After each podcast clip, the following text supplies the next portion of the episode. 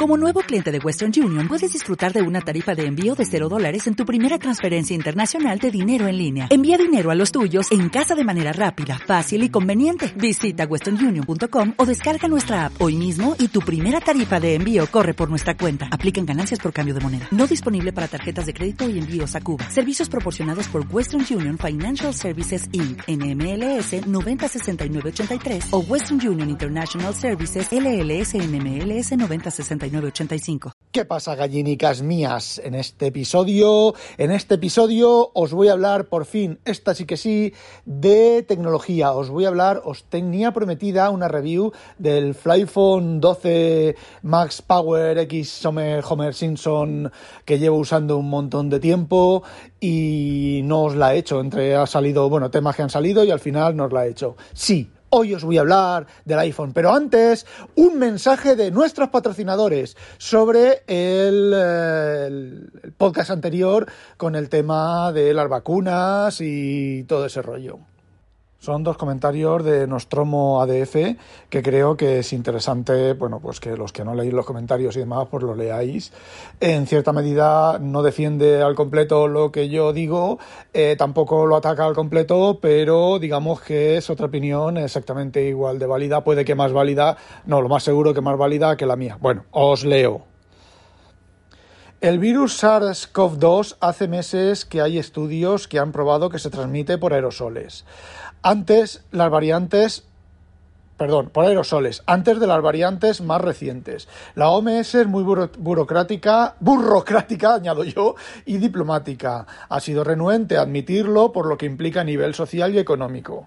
Hace meses, Ignacio de Blas, un epidemiólogo veterinario, ya dijo que los coronavirus son complicados y en animales no han conseguido una vacuna que dure varios años porque al final el virus mata lo suficiente para escapar de la vacuna y no es viable económicamente. Muta menos que el virus de la gripe, y por ello se ha conseguido una vacuna operativa, pero no son las definitivas ya que no son esterilizantes. No destruyen el virus en la entrada, sino cuando ya está dentro, por lo que impide una enfermedad grave, pero pueden transmitir el virus. Se están desarrollando nuevas vacunas más potentes. Las mascarillas que no se sabe si sirven son las de tela, que muchas no están probadas. Las higiénicas y quirúrgicas filtran lo que sale, pero poco de lo que entra. Por eso, si todos la llevan bien ajustada, protege. El problema es que mucha gente las lleva de cualquier manera, no se ajusta bien y deja muchos huecos. Las FFP2 filtran lo que entra y lo que sale y ajustan mucho mejor, si están bien puestas. El otro comentario es, Respecto a los cálculos, entre comillas, que, hacen en varios sitios sobre cuánto tiempo durará la vacunación, su valor es más bien nulo porque ni siquiera estiman cuántas vacunas se van a recibir próximamente. Solo hacen la cuenta con el número recibido hasta ahora. Yo ya, perdón, ya no solo recibiremos de un solo fabricante, sino de tres. Los anuncios del año pasado del gobierno poniendo fechas para el final de la vacunación me parecen cuentos de la lechera que producirán frustración cuando no se cumplan. Durante este 2021 estimo que se controlará la epidemia en Europa, pero hasta darla por terminada será en 2022, pero manteniendo la alerta porque el resto de países en desarrollo tardarán más años. Pensando que al virus pensando que al virus no se escapa, claro, que seguro no hay nada. Bueno, sobre esto último de los números, él es más optimista que yo, ya lo dije en el, en el propio podcast que él comenta, yo dije 24, 25 con un poco de suerte. Más que nada porque ya se está empezando a hablar del, desde que grabé el episodio anterior a este episodio, ya se está empezando a hablar de que las vacunas que hay ahora son bastante poco efectivas con las nuevas variedades. Es decir, el virus ha adelantado a la vacuna, que es lo que ha comentado él sobre los animales. Parece ser que eh, intentan, evidentemente, tener una granja de, no sé, de, de 20.000 cerdos y que se te mueran por un COVID de estos, por un retrovirus de estos, como se llamen, pues la verdad es que es mucha pasta. O que te coja un cerdo el retrovirus y llegue a la sanidad y te mate a todos los cerdos, pues es un poco bastante económicamente hiriente, ¿vale? Para, para esa persona, con lo cual, pues me imagino que estos, este tipo de vacunas se estarán buscando eh, también para los animales. Y como él ha dicho, parece ser que la vacuna, pues en estos momentos está yendo el virus más rápido que la vacuna. Y los animales parece ser que siempre va más rápida que la vacuna, más que nada también por el, gasto económico que se permiten para desarrollarla.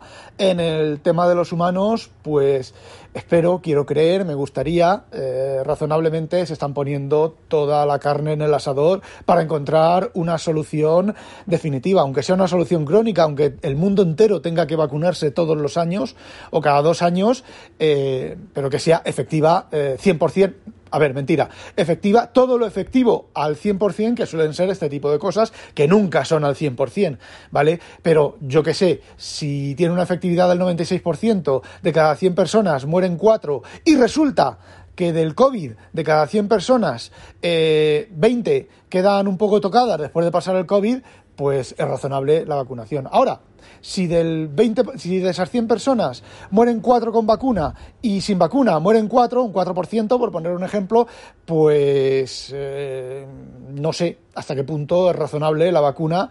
Eh, si, si, a ver, la tasa de muertes creo que es esa, el 3-4%, o el, bueno, el que, el que sea. Siempre que baje esa tasa de por ciento y la tasa de enfermos que luego no se recuperan bien, porque, os cuento, un, un compañero de trabajo eh, de la empresa, el comercial, pues se fue a no sé dónde a, comercializar y cogió el COVID, ¿vale? Ha estado malito, muy malito, y se ha recuperado él y su mujer y se han recuperado bastante bien. Pero él tiene un amigo que tuvo el COVID exactamente igual, que estuvo ingresado en la UCI y que dice que no puede andar tres metros, tres metros, sin ahogarse, después de haber pasado el COVID. De falta oxígeno, se cae redondo al suelo y demás. Si ese tipo de. se, se disminuyen o se eliminan ese tipo de resultados después del COVID, pues oye, ¿qué queréis que os diga? La vacuna eh, va a ser útil. Y bueno, entramos ahora en el tema de que faltan vacunas, las empresas están vendiendo las vacunas al, al, más, al mejor postor, eliminando, eliminando no, ignorando los tratos previos.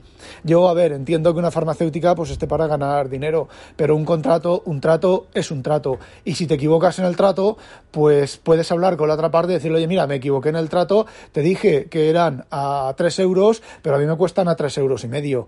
Eh, eh, vamos a poner 3 euros y medio, ¿vale? O 3,60, 3,61 para que gane un poquito y la otra parte debe de ser razonable y decir, vale, pero si tú te comprometes con una empresa, digo, bueno, pues yo te voy a vender 50 máquinas a 1000 euros la máquina y luego llega otra empresa y me dice, bueno, las máquinas que tienes para este tío eh, te doy 1500 euros.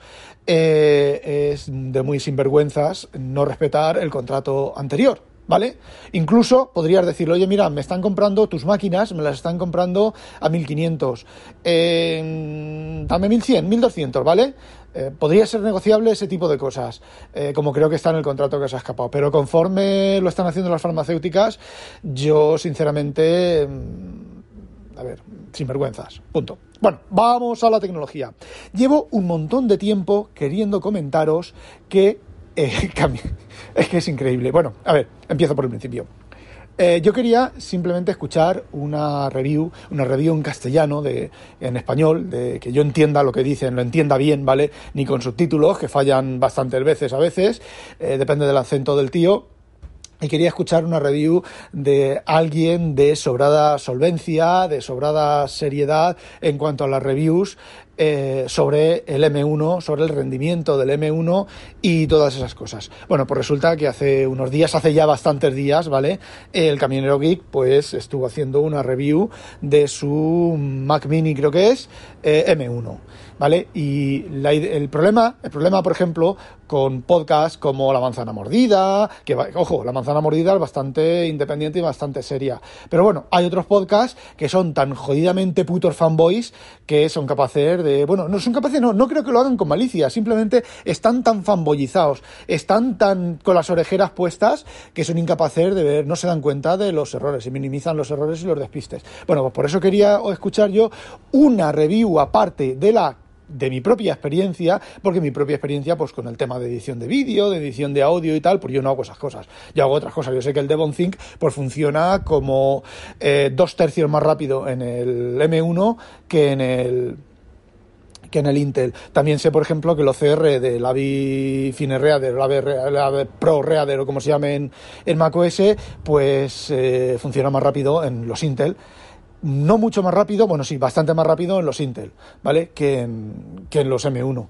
Eh, el rendimiento general del sistema del M1, pues es mucho mejor pero nunca había visto, había escuchado una review de, por ejemplo, del camionero, ¿vale? Que normalmente es bastante, normalmente no, que yo sepa, es bastante serio en, las reviews y bastante independiente y parece ser que sí, que al LM1 pues le va mucho más suelto que un, que un eh, otro Mac de Intel de ultimísima o casi ultimísima generación, que es lo interesante. Bueno, se llama Mis experiencias con M1 o algo así, ya no recuerdo el título. Y bueno, pues si queréis vais al camionero web, tiene un vídeo, es un vídeo o es un podcast. No, es un vídeo y en, YouTube, en su YouTube y ya está, y lo escucháis y veis de alguien que es bastante, bastante serio. Bueno, y ahora sí, y ahora vamos a mi iPhone, Flyphone 12 Pro Max Homer Simpson, su puta madre. Bueno, vamos a ver. En este momento estoy usando mm, los dos iPhone que tengo, el 11 Pro Max y el 12 Pro Max, y eh, os lo voy a resumir, os lo voy a resumir muy resumido y muy sencillo. I am in love con el iPhone 12. Es decir, esa forma cuadradota, esa forma de machote, esa forma me mola mucho, ¿vale? Eh, pesa más, eh, la batería me dura tres días, ¿vale? Con, por ejemplo, pues por ejemplo, esto que estoy grabando ahora del podcast este, lo que bueno, lo que yo suelo hacer con el, con el esto, una hora de resolver sudokus o de algún eh, de esto equivalente, un numeroku de esos o como se llamen, eh, grabar un podcast de estos, leer el correo, eh, de vez en cuando leer un par de horas con él por la noche y tal, y bueno, pues las cosas que haga el iPhone en background, los chats, Telegram, todo ese tipo de cosas, pues me dura tres días la batería, tres días, ¿vale? En el iPhone 11 me duraba dos días. Mm, se nota, ¿vale? Se nota un montón. Pero, pero, pero, pero, hay otra cosa, mm, aparte del tamaño cuadradote, que me encanta, me vuelve loco. Eh, a mi mujer Zaida, a Inconvenient, no le gusta nada, nada, nada, nada, nada, nada, nada. A mí me encanta. Eh, la otra cosa de la que estoy enamorado, enamorado, pero, pero vamos, es amor a primera vista, es la pantalla. Es increíble. A ver, es la misma pantalla que el 11, pero no sé lo que le han hecho, se ve mucho mejor. Eh, no entro en saturación, en colores, en piticos de boina, en chuflainas y en jolondrocos, ¿vale? A mí me gusta mucho. De hecho, a veces simplemente los desbloqueo por ver la pantalla. Ya sé que es de, no sé, el nombre que se me puede dar, pero me encanta, me encanta, me encanta de rendimiento en general, pues anda igual que el, que el, eh, el 11 Pro. Eh, ¿Cómo decirlo? Eh, si es que hay un momento en el cual no, no, no hay más, ¿vale?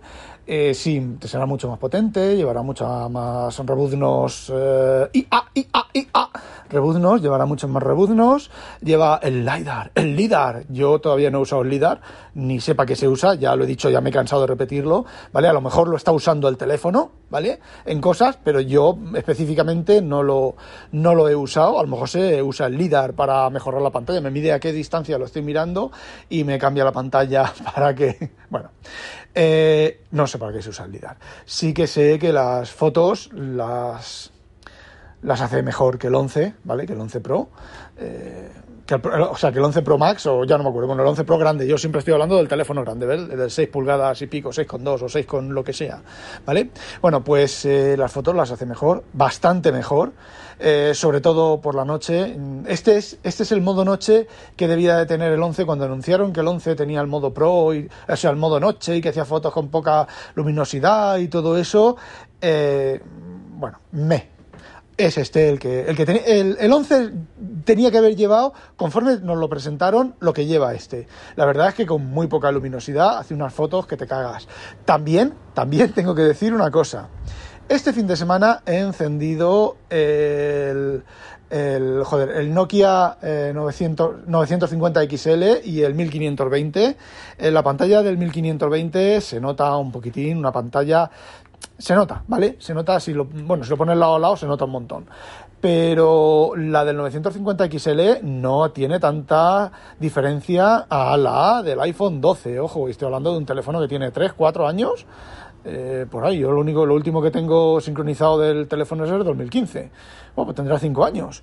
Bueno, pues eh, no hay mucho que desear. O sea, no hay mucha diferencia. Y, y, y, y en esto lo vais a cagar a la pata abajo. Hace unas fotos. Hace 950 XL. El que no he probado es el 1520, que se supone que tiene mejor cámara. Eh, mm, ¿Cómo os lo diría? A ver, no son las fotos del iPhone 12, pero incluso con baja luminosidad son unas fotos muy, muy buenas. Y las echa igual de rápido que el 12 igual de rápido que el 11 y más rápido que el XS.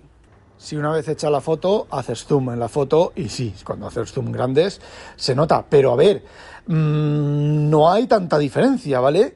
Es, eh, no sé, de hecho, de hecho, no, la foto la hace más rápido el 950 XL que el, el, 12, porque tú haces la foto y el 950 nada más hace el clic clic ese que hace extraño, hace una especie como de así que es parecido como un disparo de cámara, pero de otra manera, y enseguida tiene, se va y tiene la foto. ¿Vale? No, el iPhone se toma un poquito más de tiempo, se ve que en postprocesarla con los rebuznos organizados, y, y bueno, eh, ¿Qué queréis que os diga? No ha evolucionado tanto. Aún así, yo estoy enamorado con este teléfono y también os digo, ahora os vais a partir el ojete de risa, que eh, va a ser mi último iPhone hasta que Apple saque un iPhone con palito o un iPhone plegable no plegable, sino extensible, que coja, pues eso, 8 pulgadas, que me sirva a mí para, pues, como tableta también, y con palito, por supuesto.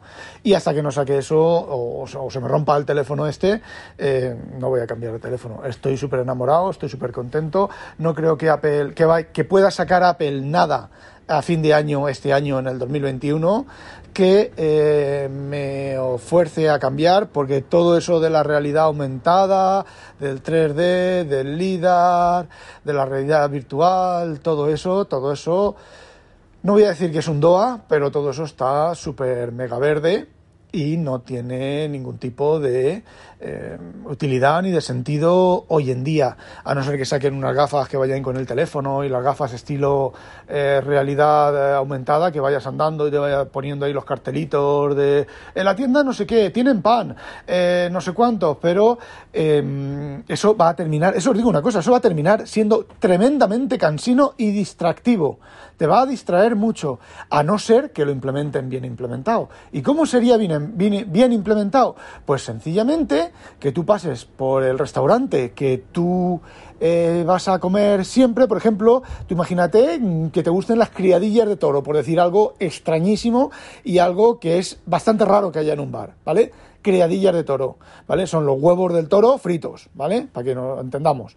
A mí no me gustan, ¿vale? Pero hay gente que a la que le gusta, ¿vale? O carne de caballo. ¿Vale? Carne de caballo, o carne de toro, o carne de, yo qué sé, de avestruz, ¿vale? Que no siempre hay. Entonces tú vas andando y pasas de cerca de tu restaurante favorito y te dice, esta tarde hay carne de toro. Esta tarde, esta tarde hay criadillas de toro. Y, ajá, pues interesante. Eso te puede resultar interesante.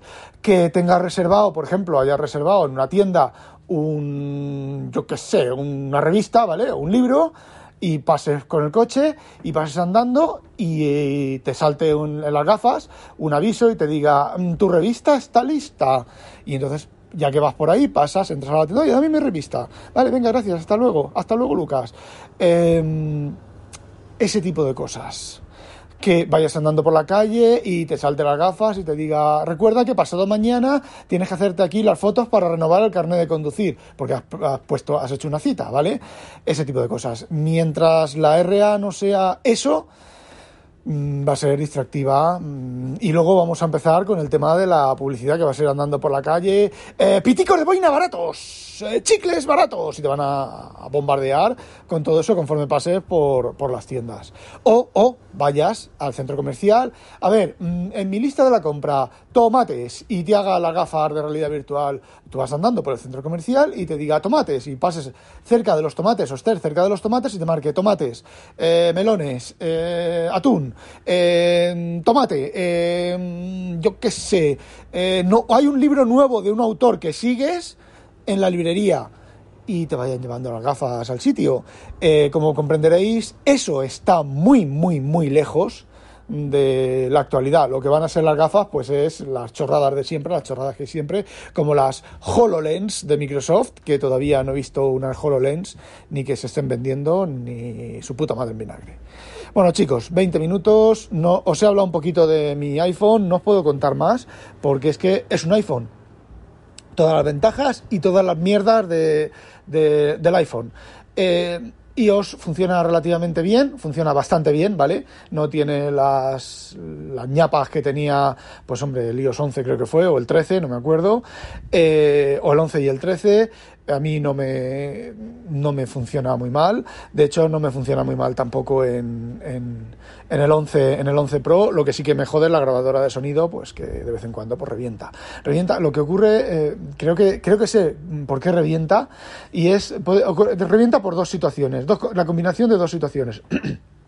La primera, has estado grabando con ella varias veces, la paras, la pones en marcha, la pausas, la tal, cierras la aplicación, se te bloquea el teléfono y desbloqueas el teléfono y vuelves a cargar la aplicación, tal, mientras estás grabando. Y llega un momento en que se cucú, se hace cucú y se queda pillada. Y la otra opción es que se corte la subida a iCloud Drive porque eh, extrañamente mm, lo sube a iCloud Drive ¿vale? Pero parece ser que no lo guarda en local, sino que lo guarda en local en una especie de caché y lo sube a iCloud Drive. Si durante esa subida o lo que sea a iCloud Drive le da un yuyu, a tu conexión le da un yuyu, eh, te quedas sin el audio o te quedas sin la parte que no se subió del audio. Eh, me parece, mm, bueno, me parece de becario. Y bueno, ya está, eso es todo lo que quería contaros. No olvidéis, sospechosos, habitualizaros a demonio. Oh, oh, oh, oh, oh, oh, oh, oh, oh, oh, oh, oh. Ni pegunes, mariquita.